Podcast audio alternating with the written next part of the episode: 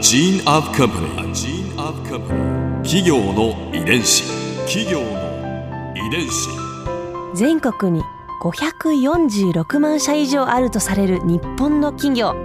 その企業の数だけ理念があり使命があり人間ドラマがありますこの番組ではさまざまな企業のトップや社員の方にお話を伺いながら成長する企業の DNA を解明していきます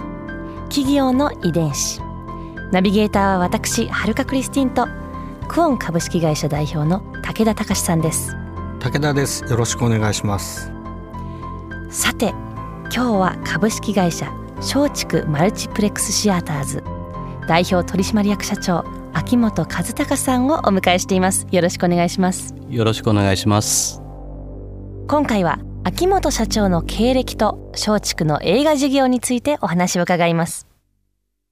秋元さんが会社に入られたのは最初は松竹株式会社に入られたんですよね？そうですね。はい。あの僕はあの1985年に入ったんで、まあもうかれこれ30年ちょっとぐらい経っちゃってるんですけども、あの1985年ってまあどんな感じの年だったかっていうと。はい有楽町に有楽町マリオンっていう、はい、こういう時計があってよく待ち合わせとかその前でされてる方も多いですけどもあれができたのが1984年なんですね。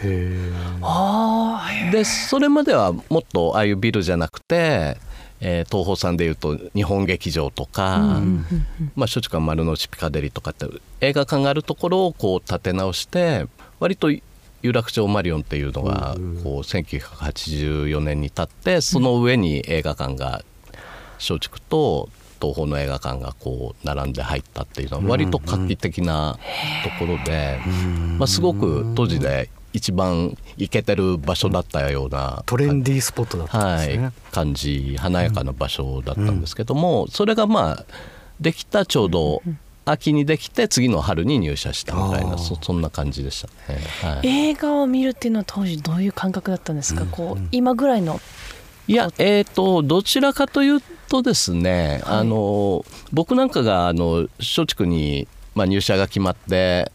家族とか、えー、友達とかに話すと当時はね社用産業じゃないかと思われてた感じはちょちょっとありますねあの映画っていうのは。それはあの割とですね昔の映画の全盛期っていうのはまあ1950年とか。はいぐらいにものすごく映画があの娯楽の王様みたいな時代があってその後いわゆるテレビがテレビがやってきて。でテレビが出てきてこう観客をがそっちに流れて、うん、ちょっとずつ映画の動員がこう,、下がってきてるっていうような形があり、まあ、さらに言うと日本の映画と洋画で言うともう洋画が圧倒的にもう強くて、うん、どちらかというと、まあ、日本映画というともう本当、ま、漫画というか、まあ、ドラえもんとか、ああいったアニメーションファミリー向けのアニメーションがちょっとヒットしてるぐらいで。もう圧倒的に実写の映画でいうともう洋画が全盛期だったみたいなそんなあの、はい、時代でしたね。入社した当時は。企業遺伝子その後はどういうお仕事に移っていったんですか、はいあのー、今度はあの本社勤務というか、うんオフィス勤務になってでその後結構10年ぐらいやった仕事はいわゆる劇場でかける映画を編成するというか、はい。えーと、いわゆる映画館でかける映画を決める仕事で。映画館の要は上映スケジュールみたいなのを、はあ、この映画が来るっていうのは決まってるんですか？それも選ばれるんですか？それをえどちらかというと選ぶというか当時は洋画が中心だったんですけども、うんはい、まあ、どういった映画があるかっていうこう情報をいろいろ自分で集めて、うんうん。でやっぱり来そうな映画をマークして、うんそれを持ってる配給会社に行って交渉して、でいついつ初日で、これぐらいの規模を開けるから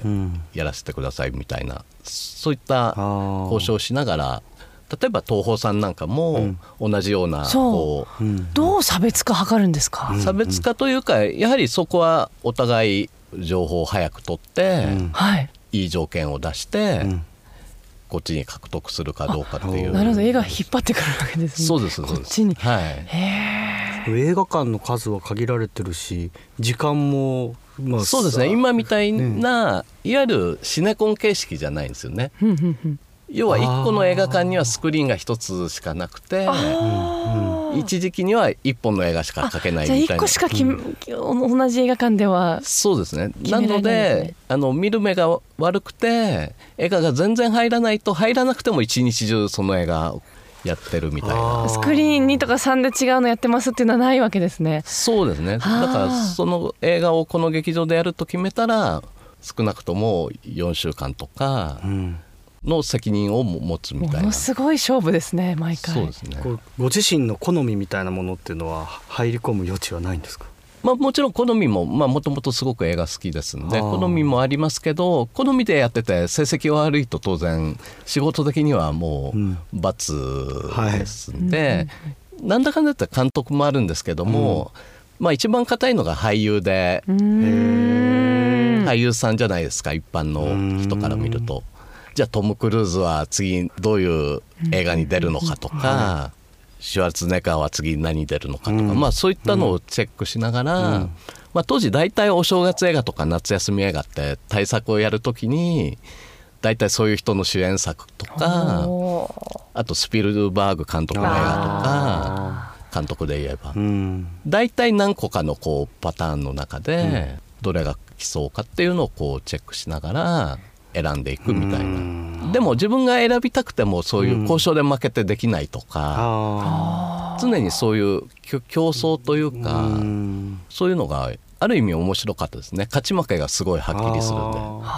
あの今シネコンで1箇所に8つとか10個劇場がありますし、まあ今すごく興行のシステムが変わって昔は松竹で番組編成をした映画しか我々の劇場はできなかったんですね。うん、なるほど。今東宝さんが番組編成をした映画っていうのは我々のハンドリングしてる劇場では上映できなかったと。どうしても見たい映画が東宝さんに行った場合は悔しいなと思いながら見に行ったんですか？あもちろん。あの仕事してる時とプライベートで映画見る時は やっぱり違いますけど多少悔しいですけども、はい、でも今はそういうシネマコンプレックスという、はい、あのスクリーン数をいっぱい持ってる劇場になったので、うん、今そのシステムがだいぶこう変わって10スクリーンで大体のもの全部できるみたいなシステムにだから向こうでもやってるしこっちでもやってるっていうのが可能になったわけですね。すねはい、なんで邦画なんかでも東宝映画も松竹のシネコンではやってますし、えっと、逆に松竹映画も東宝さんの劇場でもやってもらってる。いつぐらいに変わってきたんですか？変わったのは多分1990年代ですね。あのそうシネマコンプレックスというそうですね。形が、はい、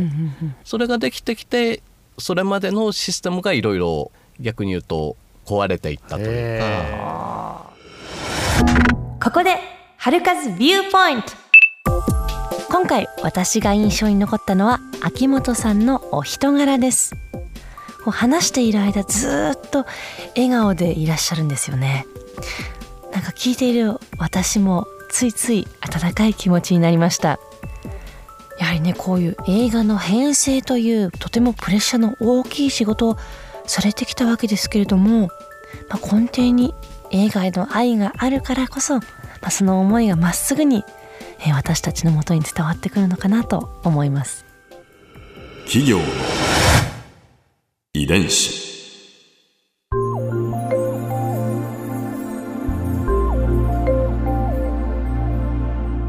さてこの番組はポッドキャストのほかスマートフォンタブレット向けアプリ JFN パークでも聞くことができます。